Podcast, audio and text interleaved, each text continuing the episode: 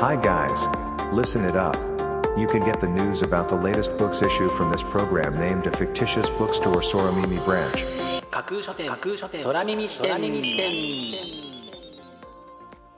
いらっしゃいませまだ売ってない本しか紹介しない架空書店空耳視点へようこそ架空書店空耳視点とは聞く立ち読みといった感じでお送りしているプログラムトークをしているのは私架空書店の店主で Twitter のフォロワーさんからはマスターと呼ばれています。読書の目を休めてはたまた読書しながらもちろんそれ以外のさまざまなシーンで架空書店空耳視点をぜひお楽しみください。ここで取り上げた本にどんな本かな読んでみたいなという気持ちが浮かんだらあなたのスマホやタブレットパソコンから Twitter やブログで展開しています架空書店にぜひアクセスしてみてくださいね。マスターのひとりごと。梅雨が明けたというのもあるかもしれませんが少しだけ仕事の能率が上がってきたマスターです。実は仕事の効率が上がったのにはもう一つ理由があります。それは休憩の仕方を少し変えたのです。さてその休憩の仕方とは？答えはマスターの独り言パート2でお話しします。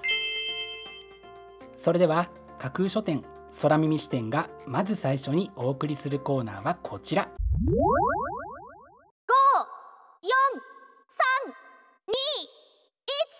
架空書店アクセスランキングワイド版架空書店が毎日発表している前日のアクセスランキング。架空書店のツイッターやブログでの発表は1位から3位までだけですがここ空耳視点ではランキング発表の範囲を1位から5位までとワイドに拡大してお届けします。それでは早速参りましょう。Ranking number 5これだけは見ておきたい。世界のお墓199選ローレン・ローズ。世界で最も興味深く珍しく心を打つ墓地を著者が厳選し大陸ごとにまとめ上げた画像満載の一冊というのが本書の紹介文です。凝った作りの墓石や地下納骨堂の魅力高名な被葬者などを墓地の生き生きとした歴史を発見できる一冊となっています。ミレニアルプラス Z 世代の心に響くデザインパイインターナショナル。若者の消費意識を刺激する最先端のデザインのアイデアが満載というのが本書の紹介文です。デジタルネイティブ多様性体験や共感の重視サステナブル社会貢献行動への意識の高さなど1981年から1995年生まれのミレニアル世代。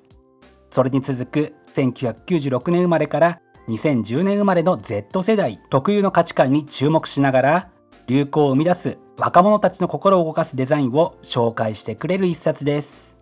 Ranking number 3ベイジルの戦争。スティーブン・ハンター。英国人エージェント。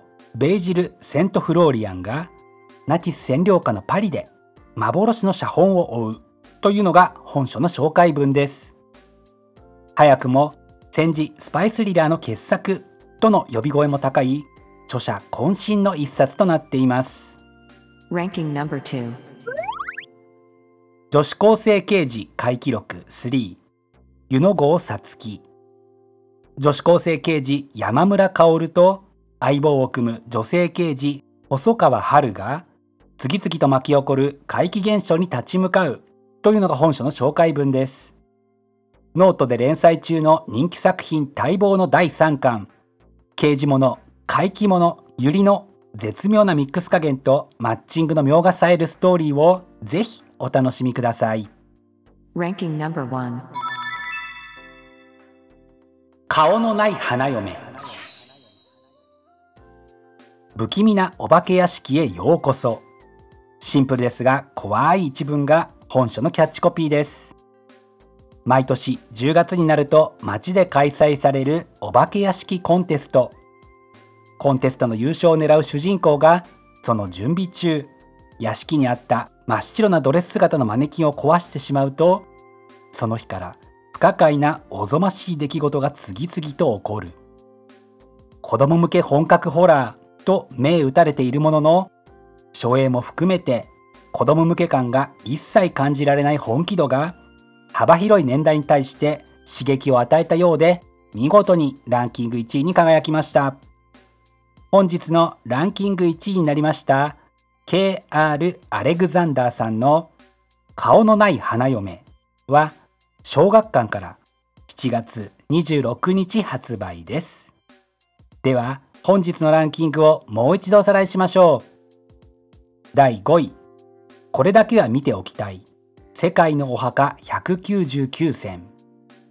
第4位ミレニアルプラス Z 世代の心に響くデザイン。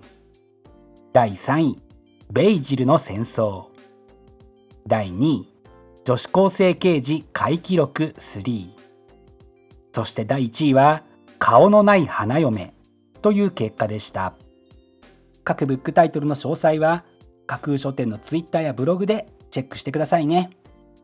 もうすぐ発売になるというワクワク。発売日当日欲しかった本が手にできるという喜び。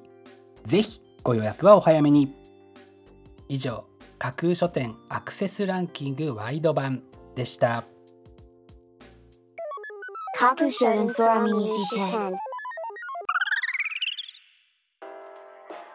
お送りしています。架空書店空耳視点続いてのコーナーは架空書店のマスターが選ぶ今日の一冊。このコーナーではランキングにこそ入らなかった本や架空書店でのご紹介のセレクトから漏れてしまった本発売日より前に発売されてしまって架空書店の掲げるコンセプトまだ売ってない本しか紹介しないに合わず泣く泣くご紹介できなかった本についてお話ししていきます。本日架空書店のマスターが選んだ本はこちら。麦ソーダの東京絵日記。先週からいよいよシーズン9に突入した大人気ドラマ「孤独のグルメ」の原作者による最新食エッセイ。東京の街と食と酒を綴った大人の絵日記。読み物としてもお店紹介としても楽しめる一冊です。緊急事態宣言下で外食に厳しい制約がある東京の本をこんな時期に紹介してもいいものかという春巡。ドラマこそテレビ東京系列なのに出版はフジテレビ系列という不思議。いろいろな事情が見え隠れしつつもそうは言ってもこの手の食エッセイが好きな人はきっと多いはず。いや何よりもこういう時だからこそ読みたいんだよというマスターの心の声が今日はいつも以上に大きく働いて本日の一冊に選んでみました。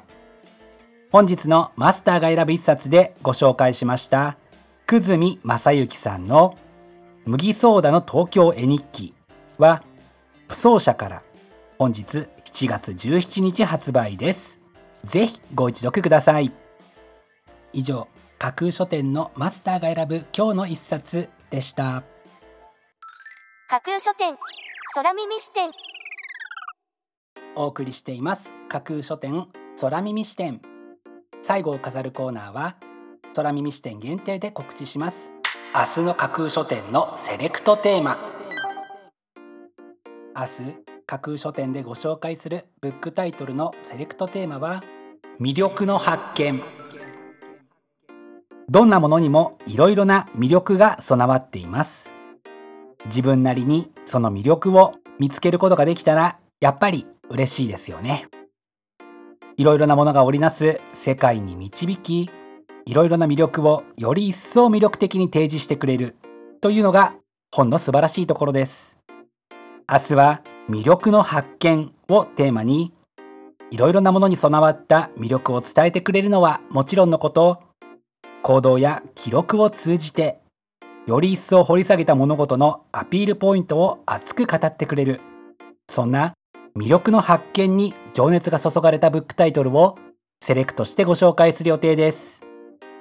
魅力的なブックタイトル素敵な書影は架空書店のツイッターやブログでご紹介しますのでぜひそちらでチェックしてみてくださいね。明日も皆様の架空書店のご来店を心からお待ちしています。以上架空書店空耳視点だけでお先にこっそりと教える明日の架空書店のセレクトテーマでした。架空書店空耳視点。マスターのきとりごと。パマスターの仕事の効率が上がった休憩の取り方それは漫画を読むことなんです。好きな漫画を2話ぐらいささっと読む。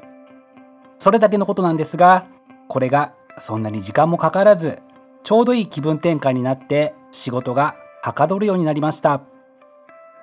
漫画に夢中になりすぎないように注意する必要がもちろんありますが仕事の効率が上がらないと感じたらぜひ漫画による休憩を一度お試しいただければいいなと思っています。